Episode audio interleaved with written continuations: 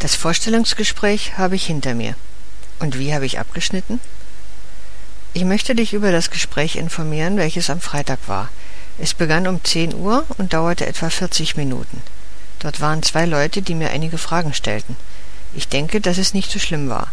Am Nachmittag bekam ich eine E-Mail, worin stand, dass ich nicht angenommen bin, da sie einen anderen Mann nehmen, der für die Stelle geeigneter ist. Ich muss weiter eine Arbeit suchen.